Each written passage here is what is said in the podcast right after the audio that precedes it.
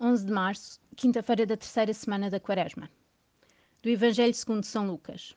Naquele tempo, Jesus estava a expulsar um demónio de um homem mudo.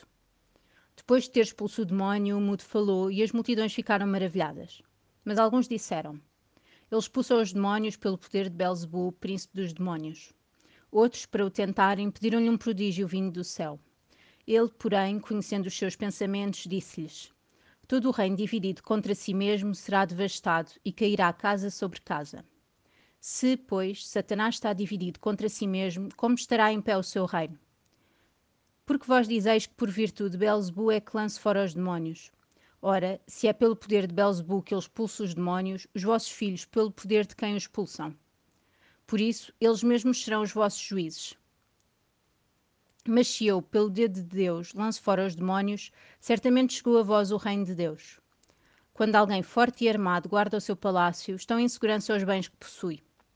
Porém, se sobrevindo outro mais forte do que ele o vencer, tira-lhe as armas em que confiava e reparte os seus despojos. Quem não é comigo é contra mim, e quem não colhe comigo desperdiça. Senhor, que este tempo de quaresma seja de união contigo Ajuda-nos a reconhecer em Ti as nossas forças, a confiar-te as nossas fragilidades, para que assim nos consigamos desprender de tudo aquilo que nos afasta de Ti. Que em Ti encontremos a paz e que, com a intercessão de Nossa Senhora, expulse o mal do nosso coração.